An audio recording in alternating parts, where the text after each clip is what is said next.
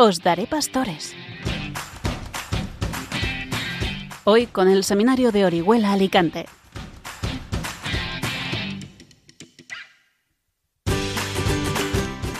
Muy buenas noches, les saludamos desde el Seminario Diocesano de Orihuela Alicante y lo hacemos bajo la atenta mirada de la Inmaculada, la que es patrona de nuestro seminario y de la que vamos a celebrar muy pronto sus fiestas.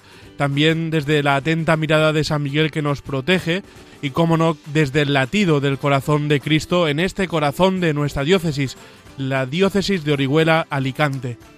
Quisiera compartir contigo una pequeña reflexión ¿Has caído en la cuenta de que no es lo mismo vivir que sobrevivir?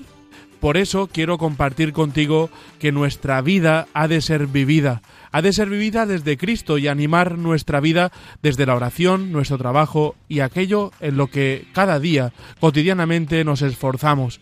Es lo que también ha de hacer un sacerdote y es lo que hoy queremos hablar. ¿Cuál es la vida de un sacerdote? Que el sacerdote no vaya sobreviviendo, no vaya haciendo lo que puede, sino que viva con intensidad su ministerio.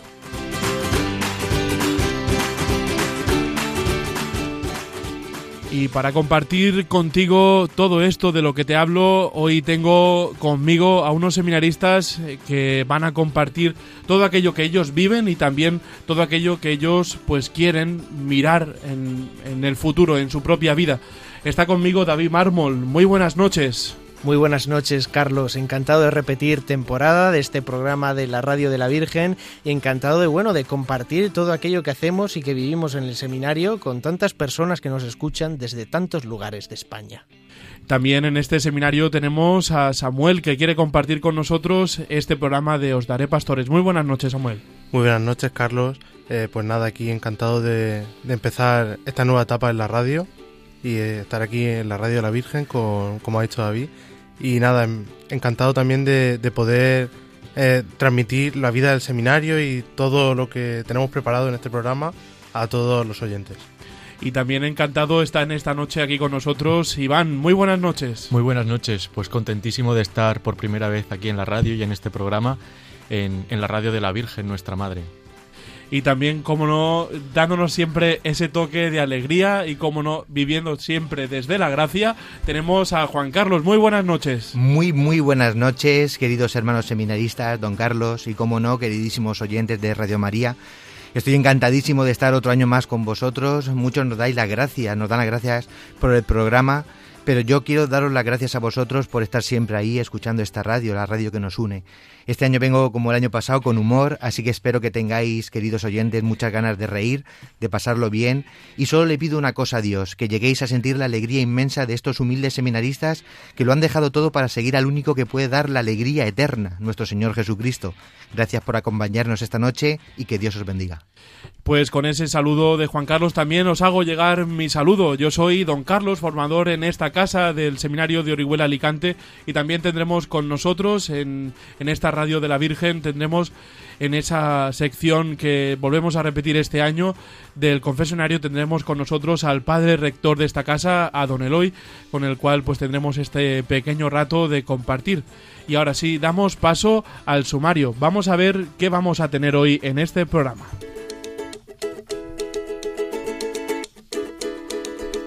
Pues bueno, Carlos, vamos a tener un programa, un programa con bastantes, bastantes cosas de que hablar, bastantes actividades. Y bueno, pues vamos a empezar ese programa con un momento musical. Continuaremos también con un intenso diálogo. Hoy vamos a hablar de tanto de Cristo Rey como de esa venida esa venida del Mesías que vamos a esperar en el Adviento, ¿no? Pues de la vida de la Iglesia, de ese momento litúrgico en que nos encontramos y que vamos a vivir. Y bueno, por supuesto, nuestras conocidas secciones, después de otro momento musical, pues tendremos también ese siguieron sus huellas, ¿no? Este año hablaremos hoy en concreto de Antonio Perulles Estivil, que como veremos está relacionado con la fiesta de Cristo Rey. Y bueno, pues no podía faltar tampoco nuestro famoso confesionario, donde hoy sentaremos a nuestro rector, como ya has dicho, don Eloy. Por supuesto, esa sección de Con la gracia de Dios pues tiene también su momento y bueno, pues terminaremos también con una oración y otro momento musical. Pues esto es lo que vamos a descubrir sabiendo de que de este corazón de Cristo, ese, eh, esa promesa que el Señor hace de os daré pastores, es lo que todo, es, es todo lo que queremos compartir con vosotros en esta noche. Y lo hacemos pues descubriendo esa vida que brota y mana del corazón de nuestro Señor.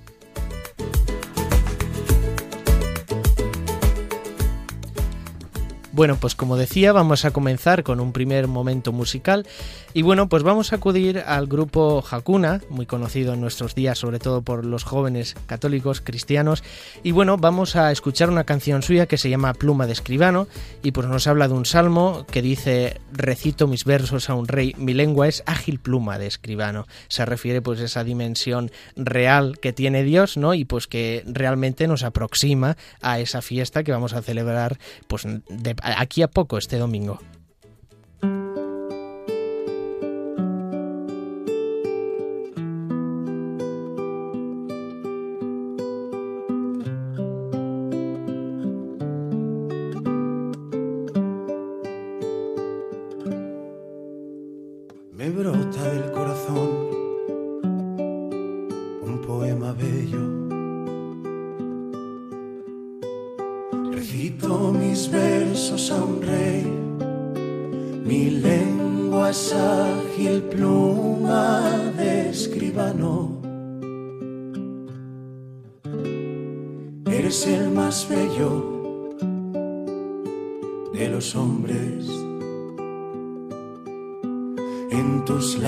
se derrama la gracia, el Señor te bendice eternamente.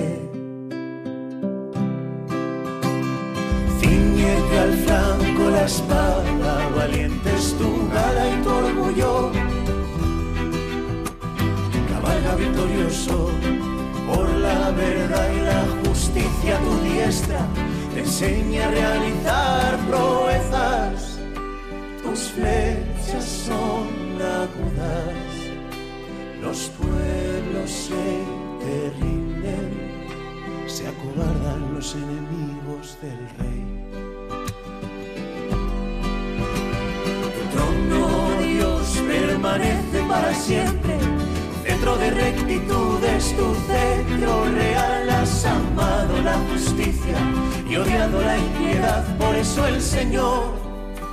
tu Dios te ha ungido con aceite de júbilo entre todos tus.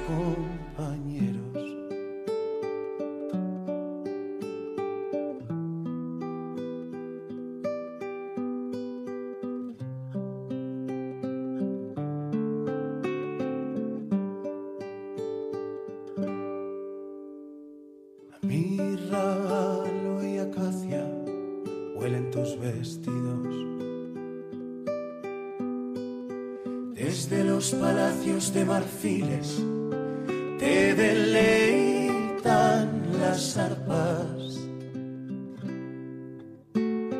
Hijas de reyes salen, salen a tu encuentro.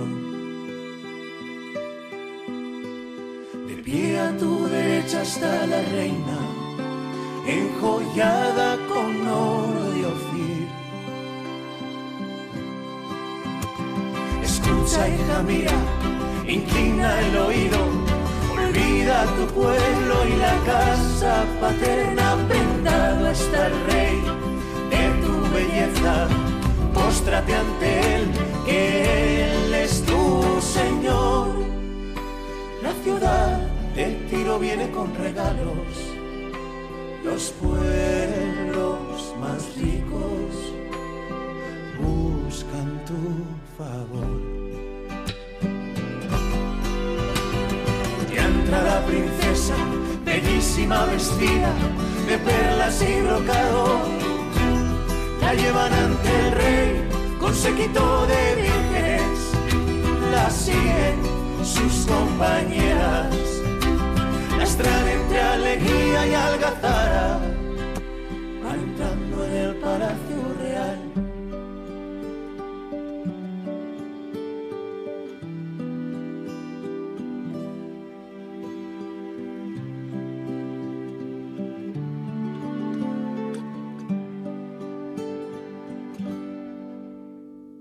cambio de tus padres tendrás hijos. Que nombrarás príncipes por toda la tierra. Quiero hacer memorable tu nombre. Por generaciones y generaciones y los pueblos te alabarán.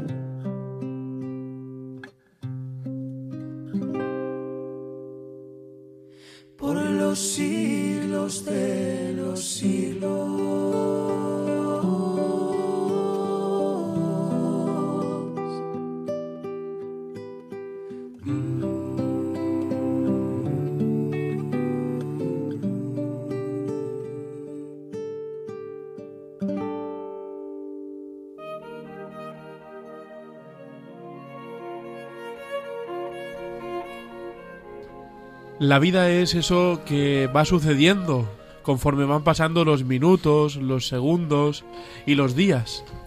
Pero si nos paramos a pensar, si nos ponemos a contemplar, descubrimos que nuestra vida es un regalo. Y es un regalo de parte de Dios. Y es un regalo que cada uno de nosotros hemos recibido desde el mismo instante en el que comenzamos a existir. Si nos acercamos también a la vida del sacerdote, descubrimos que este gran regalo del sacerdocio es también un don de Dios.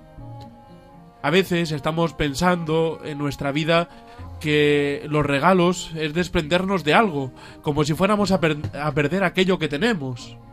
Y en la vida con Dios, cuando regalamos es cuando más recibimos. Cuando nos entregamos es cuando más descubrimos nuestro propio ser. Y es lo que nos sucede en la oración y en la vida litúrgica. Cuando descubrimos a Dios como ese Dios que nos ha amado, ese Dios que se ha hecho hombre para acercarse a cada uno de nosotros, descubrimos nuestra vida aún más como un regalo. Y esto lo descubrimos de una manera particular en la liturgia, donde Dios sigue regalándonos su gracia, donde Dios sigue regalándonos tanta vida. Por eso queremos compartir con vosotros la importancia de la vida litúrgica en la vida de un sacerdote, pero también en la vida de un cristiano.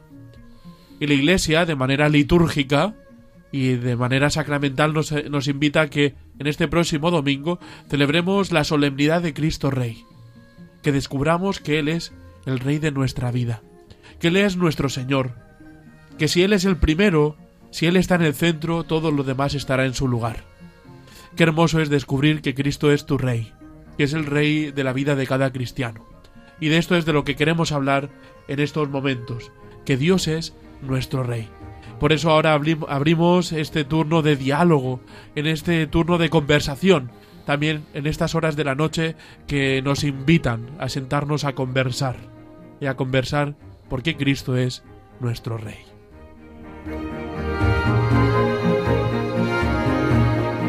Pues sí, como nos comentaba don Carlos, este tema de Cristo Rey es muy interesante. Bueno, así para abrir boca podríamos decir que esta fiesta pues surge porque la establece el Papa Pío XI, bueno, recordando en el aniversario del Concilio de Nicea aquella frase de y su reino no tendrá fin. ¿No? Es una frase del credo que se estableció en ese concilio que proclamaba la real dignidad de Cristo. Y bueno, pues haciendo memoria de, de esa frase, pues el Papa Pío XI se inspira para instaurar esta fiesta que en su momento se celebraba el último domingo de octubre, junto antes, justo antes del Día de Todos los Santos. Y bueno, ¿qué buscaba el Papa en ese momento? Pues él quería afirmar la autoridad y el reinado de Cristo sobre todas las cosas. Ese reinado incluía que Cristo reinaba sobre las naciones y sobre toda la sociedad. De modo que, pues, en esta encíclica lo que se enfatizaba era que había un deber público de adorar y obedecer a Jesucristo, que no solo incumbía a los individuos, sino también, pues, a los gobernantes y a las diversas autoridades de las naciones. Sin embargo, pues esta fiesta sufre una transformación. Una vez que llega el Concilio Vaticano II y la reforma litúrgica de San Pablo VI, pues adquiere un nuevo nombre y un nuevo significado. Se le empieza a llamar la solemnidad de nuestro Señor Jesucristo, Rey del universo. También se traslada a su lugar, se coloca en el último domingo del año litúrgico. Y bueno, pues se resalta ese significado escatológico, ese significado que enfatiza que Jesucristo como Rey es el objetivo final de nuestra vida y de nuestra peregrinación en este mundo. Eh, así es, ¿no? Y también pensando eh, en todo este devenir histórico, ¿no? Que nos comentaba David, eh, yo caí en la cuenta de que cuando miramos a Cristo como rey, a veces nos puede venir a la imagen reyes medievales, coronados, con grandes capas, que luego veremos también pues cómo en el arte, la música, todo esto ha sido ensalzado y nos ha ayudado a rezar y a contemplar a, nuestro Señor. Pero también recordaba esa frase del Evangelio que dice a vosotros ya no os llamo siervos, sino que os llamo amigos. ¿No? Hay una diferencia en este reinado. Mi reino no es de este mundo, le dice Jesús a Pilato. Qué hermoso es descubrir que nuestro Dios, que nuestro Rey, que nuestro Señor no nos quiere como si nos mirara distante, como si Dios hubiera desentendido de nuestra vida, sino que Dios se ha comprometido con nosotros. Tanto es así que hemos experimentado, hemos visto cómo Dios ha hecho hombre, cómo Dios se ha hecho cercano, cómo nuestro Rey se ha hecho cercano a nosotros y ha querido caminar el mismo camino que nosotros, igual a nosotros excepto en el pecado. Pero qué hermoso es que Dios ha querido recorrer nuestro camino, que nuestro Rey ha querido estar en el hogar de Nazaret, en el silencio de la cotidianidad, en esa vida que va pasando hora tras hora, minuto tras minuto, también nuestro Rey ha querido estar ahí. Nuestro Rey ha querido experimentar lo que es tener una familia, a María como madre y a José como padre. Qué hermoso es descubrir que nuestro Rey no es el que busca el poder como para su propio beneficio, sino que el que entiende el poder como servicio, ¿no? Como abajamiento. Don Carlos, es un lujo escucharte siempre porque son palabras que nos llevan a comprender a nuestro Señor, ¿no? a nuestro Cristo Rey. Yo quiero decir algunos datos eh, curiosos. Cristo Rey es uno de los títulos más importantes de Jesús, aunque no fue un rey en sentido terrenal, como lo entendemos nosotros, sino que es, es el divino Rey del universo, que une a toda la creación con el Padre, como nos dice San Pablo en la primera carta a los Corintios. Cada año celebramos la soberanía, como bien ha dicho David, el, de Cristo el último domingo del año litúrgico, el trigésimo cuarto domingo del tiempo ordinario. Ahora me parece cuando terminemos empezamos el ciclo B, pues acaso alguno no lo sabe. La fiesta litúrgica de Cristo Rey la instituyó, como bien ha dicho David, el Papa Pío XI en 1925, pero se celebró por primera vez en 1926. El Papa Pío XI instituyó esta fiesta en respuesta al aumento del secularismo y el ateísmo. Cristo Rey fue y es la respuesta a todos los problemas humanos Luego también comentar que la realeza de Cristo es su humildad, así el Papa Benedicto XVI nos dijo, la realeza de Cristo permaneció completamente oculta hasta los 30 años, años que pasó en una vida ordinaria de Nazaret. Luego, durante su vida pública, Jesús inauguró el nuevo reino, que no es de este mundo, y finalmente con su muerte y resurrección lo estableció plenamente. Y también como algo eh, curioso, el mismo título INRI que viene en los crucifijos apunta a su realeza. INRI, como mucha gente sabrá ya, corresponde a la frase en latín Jesus Nazarenus Rex Iudaeorum, que en castellano significa Jesús de Nazaret, rey de los judíos. Pilato ordenó que se colocara ese letrero como explicación del motivo de su crucifixión, no porque creyera obviamente que Jesús era rey de verdad, sino si hubiese creído eso no le hubiese mandado a la crucifixión, sino porque que se valió de ello para eh, Dios se valió de ello para dejar constancia por escrito de la misma realeza de Cristo. Y hoy aunque la mayoría y esto ya con esto termino hoy la mayoría eh, aunque la mayoría de los pueblos ya no tiene reyes como muy bien comentaba don Carlos la mayor la mayor parte de la gente comprende las implicaciones que significa el término rey. Los reyes humanos ejercen una autoridad soberana por derecho de nacimiento no necesariamente por excelencia personal. Cristo sin embargo no solo tiene autoridad y poderes divinos sino una excelencia y santidad personal únicas que sobrepasa a todas las criaturas. Así es, ¿no? Y descubrimos si vamos a buscar a nuestro rey, ¿no? A Cristo Rey, no vamos a buscarlo a un trono lujoso, ¿no? como en muchas ocasiones lo hemos representado, y que también nos ayuda a descubrir la soberanía del Señor, pero yo creo que el momento en el que descubrimos a Cristo como rey es cuando es elevado en la cruz, ¿no? Y si vamos a buscar su corona, descubrimos que es de espinas. Que si vamos a buscar ese manto real, ¿no? Que, que en tantas ocasiones pues nos recuerda el poder, pues son nuestras heridas las que están eh, sangrando en su cuerpo. Está desnudo en una cruz y, y lo descubrimos presente para entregarse a cada uno de nosotros. Y sobre todo algo muy importante, y es que re- eh, nuestro rey es un rey que está vivo, es el rey de la vida, es el rey que, que la muerte parecía que le iba a ganar la batalla, pero fue nuestro Dios el que le ganó esa batalla a la muerte, dándole muerte en la cruz. ¿no? Qué hermoso es descubrir a nuestro rey que, que está pendiendo, ¿no? que está colgado en esa cruz, pero sobre todo un rey que está resucitado y que nos desea la paz. Así lo vemos en los domingos de Pascua cuando les muestra las heridas a sus, a sus discípulos, a, aquellos a, a quienes se les aparece, y les dice la paz esté con vosotros. Mi reino es un reino de paz. ¿no? Es ese reino, esa evangelización que también nos llama a cada uno de nosotros a ponernos en camino y a que nuestro rey sea el rey de muchos, ¿no? Que esta experiencia de amor tan profunda que hemos experimentado, muchos la puedan tener. Qué bello es también el hecho de que la Iglesia nos interpela, ¿no? O sea, la liturgia nos interpela. Eh, la fiesta de Cristo Rey aparece el último domingo del ciclo de la liturgia y David empezaba explicándonos un poco esta fiesta hablando en sentido escatológico, en sentido final. O sea, la liturgia va reflejando no la vida del hombre, pero a lo último, al último a lo que nos dirigimos es, es al Señor, es a ese Cristo, y ese es el final. Y además también me parece eh, bellísimo, como eh, decía usted, don Carlos, ¿no? Que es un rey, pero qué rey, qué rey, no un rey medieval, sino eh, un rey que nos enseña cómo él gobierna amando, sirviendo. El evangelio que escucharemos el domingo habla de, del juicio, del juicio de Dios, y uno podría tener miedo, ¿no? De, de pensar en, en un Dios pues tirano, en un rey tirano, todo lo contrario, todo lo jugamos en el amor, ¿no? Todo, toda la vida cristiana eh, se juega en el amor. El domingo escucharemos el Evangelio en el que Cristo aparece como Señor y como Rey, y sentado en su trono pone a unos a la izquierda y a otros a su derecha. Y lo que les preguntará, el examen final, será ¿cómo habéis amado? ¿Cómo me habéis amado a mí? Cuando habéis amado a los pequeños, cuando habéis dado de comer, cuando habéis visitado al encarcelado, habéis dado de beber al sediento, lo habéis hecho conmigo. Y cuando no lo habéis hecho con es- cuando no lo habéis hecho con esos pequeños, tampoco lo habéis hecho conmigo. Eh, yo creo que esta es la clave, ¿no? Para entender eh, hacia dónde nos dirigimos y cuál es nuestro fin. Nuestro fin es Cristo y es un Cristo que, que nos ama y que busca también que nosotros le amemos.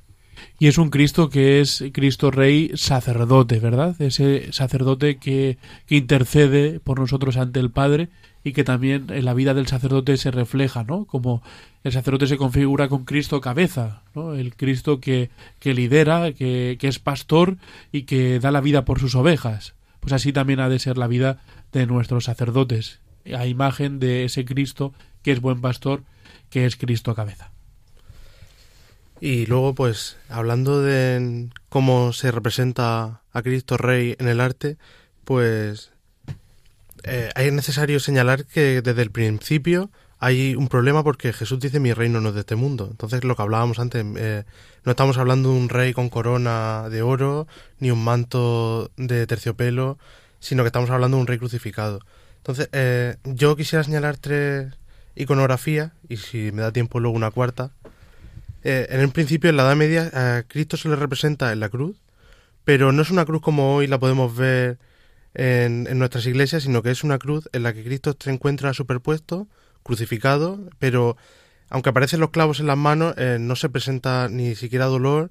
Cristo aparece totalmente vestido con una túnica que realza su dignidad sacerdotal. Y es un Cristo vivo que sonríe a, a quien lo está mirando y que lo que hace es mostrar eh, no intimidación, sino un aspecto solemne y majestuoso. Luego ya pues eh, sí que van surgiendo otras imágenes más, más de majestad, pues, la Majestas Domini, Cristo en Majestad, que es una iconografía eh, que se utiliza tanto en pintura como en, en escultura. Es por ejemplo el, el caso del Pórtico de la Gloria de Santiago. En el centro, en, sobre el tímpano, aparece Cristo sentado en un trono, rodeado de los apóstoles, los ancianos, representando el momento del Apocalipsis, y aparece como juez y rey. Y También es el caso, por ejemplo, del Pantocratos de San Clemente de Taúl, que Cristo aparece también sentado como juez y nos muestra la persona divina en similar actitud. Con la mano derecha eh, tiene una actitud de bendecir y con la izquierda nos presenta el libro de la vida o el libro de los evangelios, depende de las distintas representaciones. Y lo curioso de estas imágenes es que eh, se suelen representar en el ábside, o sea, en la parte superior del altar, y tiene una doble connotación. Por un lado, está haciendo que los fieles, al centrar su mirada sobre el altar, vean a Cristo representado tanto en el, en el altar de la Eucaristía como sobre ella, con lo cual pueden centrar su atención doblemente. Y por otro lado, eh, la orientación de los templos, vaga redundancia, orientados siempre hacia Oriente, mantiene viva la esperanza de la segunda venida de Cristo, que es hacia donde tenemos que mirar los cristianos. Y luego, pues por último yo quiero hablar de una iconografía más moderna, que tiene su origen a mitad del siglo XX y tiene relación con una visión de la Madre Esperanza de Santomera, una beata, muy poco conocida aquí en España, sobre todo tiene muchos adeptos o seguidores, por así decirlo, en Italia. Y ella tuvo una visión en la que vio a Cristo crucificado, eh, en el centro de su pecho un corazón con la palabra Caritas. Detrás de la parte trasera de la cruz se veía una hostia inmaculada blanca que reflejaba y, y nos habla de la Eucaristía.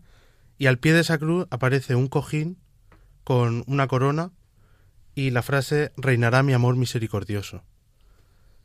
Al final, eh, realmente ese es el reinado de Cristo, el amor y cómo desde la cruz emana todo y, y hacia ahí es donde tenemos que caminar, hacia obtener el amor de Dios y sentirlo en nuestra propia vida. Y nuestra vida, decías, ¿no? Eh, todas estas iconografías nos hacen mirar hacia, hacia el oriente, ¿no? Eh, mirar hacia el Cristo, al cual estamos esperando su, su segunda venida, ¿no? Y podríamos decir que, que la fiesta de Cristo Rey hace de quicio. Yo cuando descubrí lo que significaba la palabra quicio, la verdad que se me abrió un mundo, ¿no? Es ese, ese lugar donde la puerta se, se engancha, ¿no? Y que hace que, que pueda girar, ¿no? A, a, modo de bisagra, ¿no? Pues así es el Domingo de Cristo Rey, que nos hace culminar el tiempo litúrgico, pero que nos pone ya y nos abre al tiempo, al nuevo tiempo, ¿no? Al, nuevo año litúrgico que comienza con el Adviento, ¿no? esa mirada a Cristo que viene y lo descubriremos en primer lugar en, en, esa segunda venida que es pues la primera parte del Adviento que nos ponemos a mirar a Cristo que viene, ¿no? Eh, ese, esa frase, ¿no? Esa oración que repetimos tantas veces en la Eucaristía. Ven, Señor Jesús, ¿no? Y también, pues al final, pues mmm, volvemos a recordar esa experiencia del pueblo de Dios que espera a su Mesías y que lo vemos realizado lo hemos encarnado en la fiesta de, la Natividad, ¿no? Mientras vamos por la calle descubrimos cómo la Navidad parece que ya ha aterrizado, pero nos preguntábamos, ¿qué Navidad? ¿Dónde está el Señor? ¿Dónde está Cristo en, entre tanta luz, tanta estrella, tanta, tanto regalo? ¿Dónde está? ¿No? Pues esa es la pregunta que tantos cristianos y tantos en la humanidad se hacen. ¿Todo esto por qué? Pues porque estamos esperando a Cristo. Porque celebramos su, su venida, ¿no? Y aunque pueda parecer un poco bruto esta reflexión que voy a compartir con vosotros, creo que a veces en nuestra sociedad nos estrellamos, ¿no? Lo llenamos todo de estrellas, pero no descubrimos hacia dónde nos llevan. Pues este tiempo de Adviento, del cual pues brevemente vamos a hablar ahora mismo, pues vamos a, prepararnos, ¿no? A preparar nuestro corazón para que venga el Señor. Así que damos paso a esta, esta segundo, este segundo punto en, en, nuestra, en nuestra conversación. Pues sí, yo hablando del Adviento, creo que puede ser muy interesante ver esa perspectiva que nos ofrece la música, ¿no? Como esa manera también de vivir la liturgia y de vivir nuestra fe. Así que, Van, pues si quieres comentarnos un poco qué nos dice la música del Adviento. Yo creo que sería importante empezar hablando de la música en la liturgia, ¿no? eh, verdaderamente eh, pues el canto, la música, es un instrumento de evangelización. En la medida en que se da testimonio de la profundidad de la palabra de Dios, que toca los corazones de las personas y permite una celebración de los sacramentos, especialmente de la Sagrada Eucaristía, que deja entrever la belleza del paraíso. Siempre es, eh, no es un fin en sí mismo, ¿no? sino que apunta a algo más alto, eh, a lo que se dirigen todos los hombres y mujeres del mundo, ¿no? al paraíso. Concretamente, eh, la música en el Adviento, lo que habría que destacar más bien es en lo que no destaca. Y es que en este tiempo fuerte de la liturgia, la música tiene que pasar a un segundo plano. Se debe de, tener cuidado con que la música sea más austera, que los instrumentos, los instrumentos no suenen solos, sino que únicamente sostengan el canto. Me parece interesante también destacar que durante todo el Adviento no se cantará el Gloria, ni se rezará, por supuesto, sino que estaremos a la espera de, de la Natividad del Señor. Y entonces esto, este espíritu ¿no? de la liturgia lo vive también la música. La música debe reflejar esa expectativa de, de que Cristo va a nacer.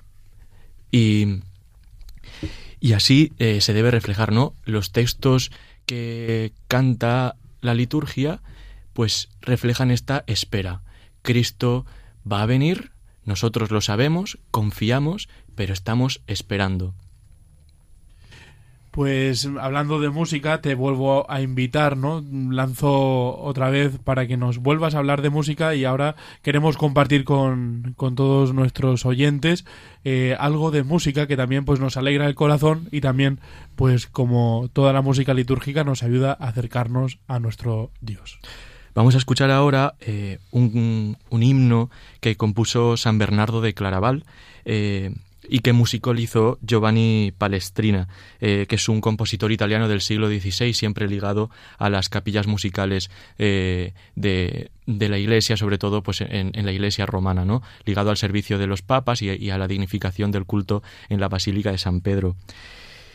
Este himno que vamos a escuchar se llama Jesu Rex Admirabilis y proclama la grandeza de Cristo como Rey, eh, pero que es un Rey inefable, pero también dulce, un rey que, que ilumina las vidas de todos los hombres, ahuyentando las tinieblas, ¿no? que a veces oscurecen, oscurecen la existencia.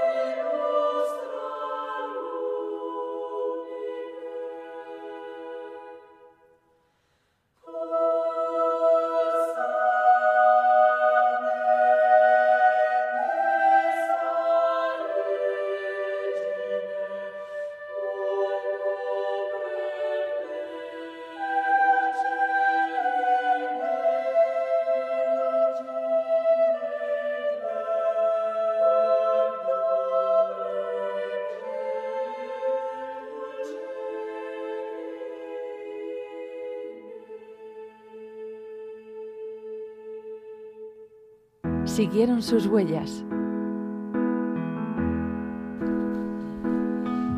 Pues hablar de Cristo Rey en nuestro seminario y hablar también de nuestra casa nos lleva a recordar al beato Antonio Perulles y le pediría a Samuel, que ha sido el que en estos días ha estado investigando sobre él y haciendo una pequeña biografía, pues que comparta con todos eh, nuestros oyentes quién fue este hombre que estuvo en nuestro seminario y que entregó su vida por las vocaciones y por Cristo Rey. Pues el beato Antonio Perulles nació en Cornudella, en Tarragona, y desde muy pequeño sintió la llamada del Señor, la llamada a seguir a Cristo, e ingresó en el Colegio de Vocaciones de San José de Tortosa. Una vez ordenado sacerdote, eh, ingresó en la Hermandad de Sacerdotes Operarios Diocesanos y trabajó pastoralmente ocho años en el Colegio Vocacional de Burgos. Luego, ya con el paso de tiempo, en 1932 fue trasladado al seminario de Orihuela, donde fue administrador y en 1933 nombrado rector.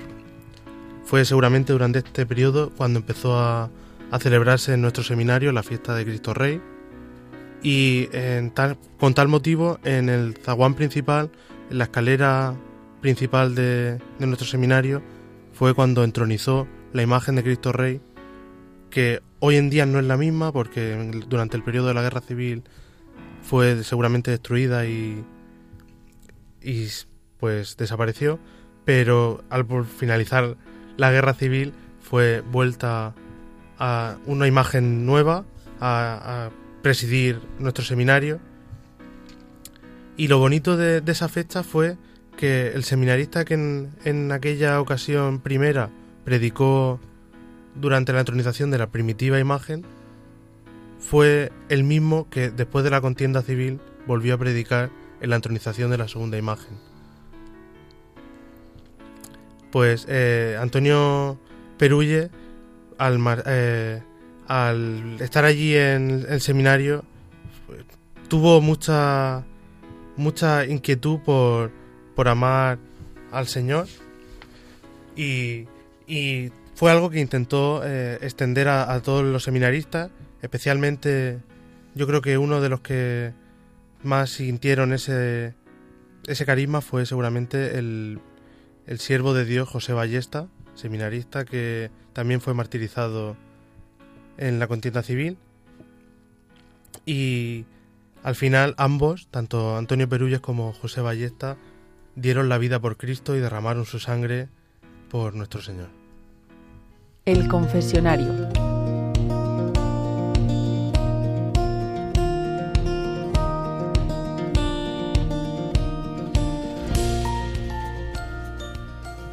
Y aunque pueda parecer algo peculiar y extraño, hoy es Don Eloy, nuestro señor rector, el que se sienta en el confesionario, aquí en nuestro seminario.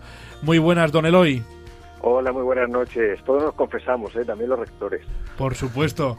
La verdad que es una alegría el poder compartir contigo pues este mm, primer eh, programa ¿no? que arrancamos de nuevo en esta temporada desde nuestro seminario y quisiéramos que de tu mano pues nos fueras enseñando ¿no? y conociendo pues un poco la festividad de, de, Cristo Rey y también pues la importancia que tiene para la vida de los sacerdotes y como no para la vida de nuestro seminario.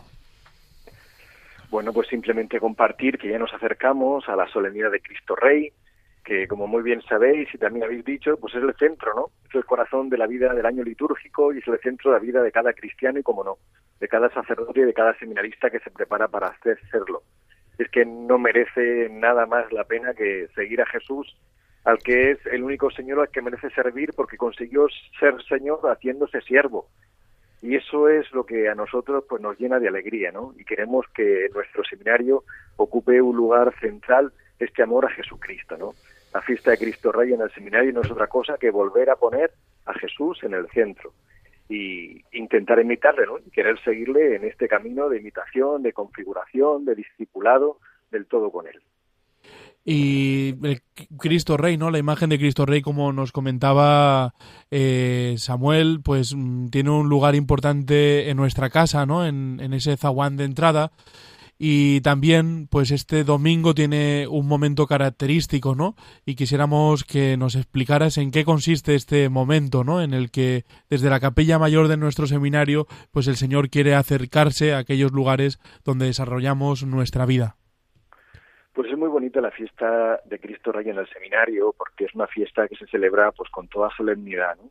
ya desde las laudes solemnes de la mañana, la misa solemne, y luego por la tarde, pues la celebración solemne de las vísperas cantadas, y después una procesión claustral por el interior del seminario, acompañando a Cristo Rey vivo y presente realmente en la Eucaristía, pues por todos los pasillos y rincones de nuestra casa, diciéndole esta es tu casa, tú eres nuestro rey y nosotros queremos consagrarnos del todo a ti. Además, en la fiesta de Cristo Rey en nuestro seminario celebramos también o hacemos coincidir una efeméride pues muy bonita, ¿no? Y es la fiesta del reservado. Celebramos también la fiesta del día en el que por primera vez en nuestro seminario se reservó el Santísimo Sacramento, se puso a Jesús en el sagrario, en el centro de nuestro seminario y en el corazón de todos los seminaristas. Y ya para terminar esta confesión, eh, quisiéramos eh, poder mm, pedirle a nuestro rector que nos dé algunos tips de cómo vivir en nuestra vida cotidiana y concreta de nuestra comunidad del seminario, también en la vida de cualquier sacerdote y en la vida de todos los cristianos, cómo vivir a Cristo como Rey de nuestras vidas. Pues yo creo que lo más importante es pensar si de verdad Cristo señorea mi vida si Él es Señor de mis pensamientos, de mis palabras, de mis acciones. Jesucristo es Rey y si en nuestra vida reina la justicia, la verdad, el amor, la alegría, la paz. Pues yo creo que un poquito tendríamos que revisar eso, ¿no? Ver si nosotros no solamente tenemos a Cristo como Rey, sino si también estamos construyendo su reino y haciendo realidad en nuestra vida, pues ese mensaje que es pues el centro del Evangelio, ¿no? El hacer que venga a nosotros su reino, ese reino que nos hace libres, que nos hace hijos, conforme a Jesús, el Rey de todas las cosas. En nuestro seminario, cuando llegamos hasta la puerta principal de nuestro seminario, al cual pues invitamos a todos nuestros oyentes de Radio María que busquen en internet esta preciosa puerta que da entrada a nuestra casa, lo vemos coronado por el corazón de Cristo, que es nuestro rey. Pero también junto a este corazón que, que late, este corazón de la diócesis, está custodiado y guardado por San Miguel, del cual pues celebramos la apertura de curso y muy pronto ya comenzamos en nuestro seminario la novena y las fiestas en honor a nuestra patrona, ¿no? Pues con esos torneos eh, deportivos, eh, esos certámenes de musicales, literarios y ya como está muy próxima y nuestro seminario está dedicado a la Inmaculada, pues también quisiéramos preguntarle a nuestro rector eh, qué significa nuestra Madre en el tiempo de Adviento y también para la vida de nuestro seminario. Pues al Papa Francisco le gusta recordarnos frecuentemente que no somos huérfanos, que tenemos madre. Y nosotros los cristianos podemos decir, y menuda madre, ¿no? No solamente es la madre de Jesús, que es madre de Dios, sino que también es madre nuestra. Pues si es importante Cristo, no puede ser menos importante aquella que nos lo dio y aquella de quien Cristo aprendió a hacerse hombre, ¿no? Digamos que María fue el primer seminario, la primera formadora de Jesús. De ella aprendió el amor a Dios, el escuchar la palabra, el estar disponible al servicio de los demás, a vivir en la vida de lo cotidiano, de lo sencillo, el, la primacía de Dios, ¿no? Con humildad, con sencillez, haciendo siempre y dispuesta el corazón a las sorpresas de Dios un Dios que tiende a desinstalarnos, un Dios que tiende a mostrarnos caminos muchas veces desconocidos y desconcertantes, pero un Dios que nunca falla, que siempre es fiel y que en nosotros, como bien ella cantó, hace grandes maravillas. Pues qué hermoso es que nuestro seminario esté bajo esta mirada y esta protección de nuestra madre y quisiéramos compartir un signo que los seminaristas de nuestra casa llevan sobre ellos mismos y que es un momento y un gesto significativo para la vida de nuestro seminario y que próximamente pues veremos esa imposición de las becas. ¿Qué significa la beca? Así brevemente para nuestro seminario y que también puede servir para la vida de tantos cristianos y que ya les ayuda a los sacerdotes de nuestra diócesis? Pues la beca es la prenda de gala del uniforme de nuestro seminario. Es una beca académica que es de color blanco y que cuando se impone, cuando le impone el señor obispo a los seminaristas que ya están en el segundo curso de estancia en el seminario, ¿no? Han pasado ese primer curso de prueba como de noviciado, ¿no? Pues al imponer la beca, el señor obispo dice que te abracen las manos de la Inmaculada, recibir la beca es recibir el abrazo de María, el abrazo de la Madre. Y junto a esa beca blanca, pues viene cosido a la altura del pecho el corazón de Jesús, el corazón de Cristo. Así se nos dice, que te abrace las manos de la Inmaculada y te encienda el corazón de Cristo. Porque solamente un corazón entendido en el amor de Cristo, en el amor de Jesús, puede ser un corazón con ganas y con pasión para anunciar el Evangelio pues a todos los hermanos. Pues desde aquí, don Eloy, un abrazo y nos encontramos por los pasillos de esta nuestra casa, de nuestro seminario y muchas gracias por compartir lo que significa para nuestra casa el Día de Cristo Rey y, cómo no, la mirada que ponemos también en la reina que está de pie al lado de nuestro Rey que está vestida de perlas y brocados y que mm, reina y es también nuestra madre. Muchas gracias, don Eloy. Muchísimas gracias a vosotros y buenas noches.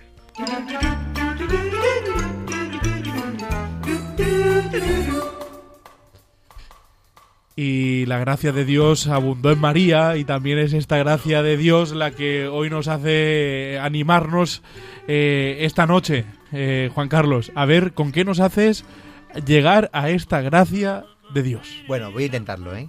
El, antes ha comentado don Carlos que estamos en una etapa de la Navidad que no que es cierto, no hay mucho consumismo, no hay tiempo para, para ni para rezar ni para estar con el Señor, ¿no? Y este este este mm, eh, consumismo, este racionalismo que nos invade, pues hace que, evitemos muchas veces el, el, estar más tiempo con nuestro Señor y también el cientificismo, porque parece hoy en día que es una corriente que, que si no se explica con la ciencia no existe. Y eh, esto me recuerda que mm, se pone a hablar Dios con un científico y el científico le dice, vamos a ver, bueno, dice, vamos a ver, Dios, antes sí, pero ahora ya no, ya no hace falta, no hace falta porque hemos hecho tantos avances y que ya no nos, no nos hace falta. Hemos conseguido incluso crear vida partiendo de los componentes de la Tierra tal como tú lo hiciste. Y Dios sorprendido le dice, bueno, pues vamos a ver, demuéstramelo. Y dice, enseguida, enseguida. Total que coge el científico, empieza a coger ahí agua, tierra, dice, oye, oye, un momento, un momento, primero tendrás que crear tu propia tierra, ¿no? y me parece curioso, ¿no? Como, queremos explicar muchas veces eh, lo, inexplicable. Eh, dicho esto, estamos en una época de, espera, estamos esperando que venga el Adviento, y, pero yo voy a contar un chiste de desesperanza, de desesperación, mejor dicho, de ansiosos. Un, un, ansioso que llega, que llega a un lugar y, le dice, eh, por favor, por favor, es aquí la reunión, es hoy, es hoy la reunión de ansiosos. Dice, no, no, no, no, es mañana, es mañana, pero, pero pasa que ya estamos todos. Eh, el, otro día me llama, me llama un amigo y me dice, Juanca, que está aquí la policía, viene a detenerme. Y, digo, ¿pero por qué? Dice, nada, por correr una cinta. Digo, ¿pero qué estás en el gimnasio? Y dice, no, en el Mercadona. es que es muy fuerte, ¿no? Em, Luego, nosotros estamos estudiando, nos estamos formando en el Seminario Diocesano de Orihuela Alicante para, para, ser sacerdotes el día de mañana, con la gracia de Dios, nunca mejor dicho. Y pues a mí me gustaría el día de mañana pues hacer buenas homilías, como, como usted, don Carlos. Me encantaría hacer unas homilías buenas como nuestro querido rector, eh, no es por hacer la pelota, es cierto. Eh, no, no como ese cura que, siempre que hacía una homilía pues se dormían los feligreses. Y ya coge un amigo, un amigo suyo íntimo, y le dice, vamos a ver, Antonio, ¿qué hago? Eh, hago una homilía y la gente se me duerme. Dice, bueno, pues yo te voy a dar un consejo, tú las grabas, las escuchas y luego así te analizas. Total, que él lo hace y al día siguiente le pregunta, bueno, ¿qué tal? ¿Has aprendido algo? Dice, pues si te soy sincero, no he aprendido nada porque cuando empiezo a escucharla me quedo sobado. bueno, y ya para terminar, un cura, ¿no? De Lambón que dice eh, Dios, Dios lo hizo, lo hizo todo bien. Y había un, un pequeño, un pobre chepao en primera fila y le dice, ah, sí, entonces ¿por qué me hizo a mí con una joroba? Y dice, sí, sí, es cierto, te hizo con una joroba, pero qué bien hecha está. y con esta gracia de Dios, con esta alegría propia de los cristianos, esa alegría que nace del Evangelio, y también con mucha esperanza, no como esos ansiosos, sino con la esperanza puesta en el Señor. Nos ponemos en este momento en oración y también invito a todos aquellos que nos estéis escuchando a poner nuestro corazón con esperanza en el Señor, pidiéndole que no se canse nunca de mandar obreros a su mies. Jesucristo, buen pastor, tú nos has dicho que hay más alegría en dar que en recibir, y nos has dado ejemplo entregando tu vida por la salvación del mundo. Te pedimos por el seminario de nuestra diócesis, para que haya muchos niños y jóvenes dispuestos a seguir tus pasos y a servir a la Iglesia como sacerdotes, viviendo la alegría de hacer felices a los demás. Tú, que vives y reinas por los siglos de los siglos. Amén.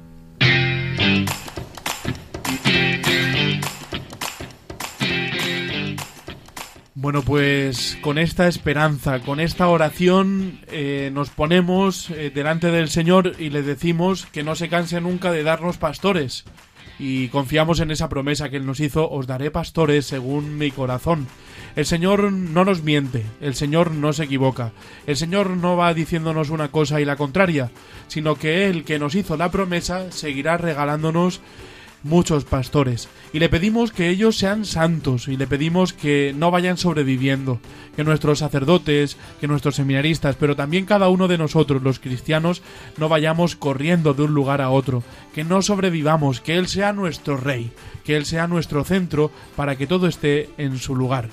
Y por eso nos despedimos hasta el próximo mes y también aquí en Radio María pues seguirán escuchando a nuestros hermanos y compañeros de otros seminarios que como cada jueves quieren compartir con ustedes eh, lo que es la vida de su seminario, cómo viven ellos su formación, cómo viven ellos el sacerdocio y cómo vive nuestra iglesia este gran regalo de la vida. Y queremos despedirnos no de cualquier manera, ¿verdad David? Hombre, por supuesto que no, una festividad tan importante como la que vamos a celebrar, pues no se puede despedir de esta manera. Yo creo que es es buena idea hacerlo con un momento musical con el que vamos a concluir, pero es un momento musical muy especial. Vamos a escuchar a continuación el himno que se compuso para el jubileo del año 2000. Sabemos que este fue un jubileo muy importante en la vida de la Iglesia. Todos recordamos a San Juan Pablo II abriendo las puertas, la puerta santa de la Basílica de San Pedro en ese momento. Y bueno, pues este himno lo compuso Jean-Paul Lecot que es eh, un compositor francés que seguramente todos habéis escuchado, al menos todos los que habéis ido al santuario de Lourdes, porque es uno de los que compone pues muchas de las canciones que allí encontramos. Y bueno, en concreto este himno pues hace referencia a esa perspectiva escatológica, habla de, de Cristo Jesús el Señor que reina y bueno, pues esto es lo que hemos estado hablando durante este programa y de esa manera pues compendia todo lo que hemos estado diciendo. Así pues podremos decir que Cristo es ayer, hoy y siempre. Pues con esta música y muchas gracias David nos despedimos, pero yo creo que nunca de la mejor manera como lo hacían nuestros mártires, aquellos que han entregado su sangre por Cristo, diciendo que viva Cristo Rey.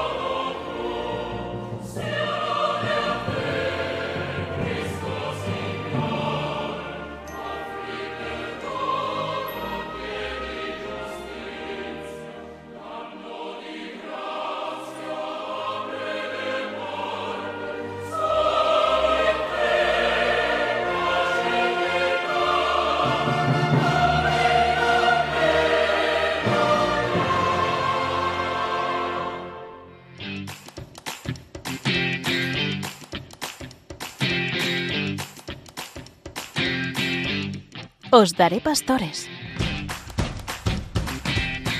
Hoy con el Seminario de Orihuela Alicante.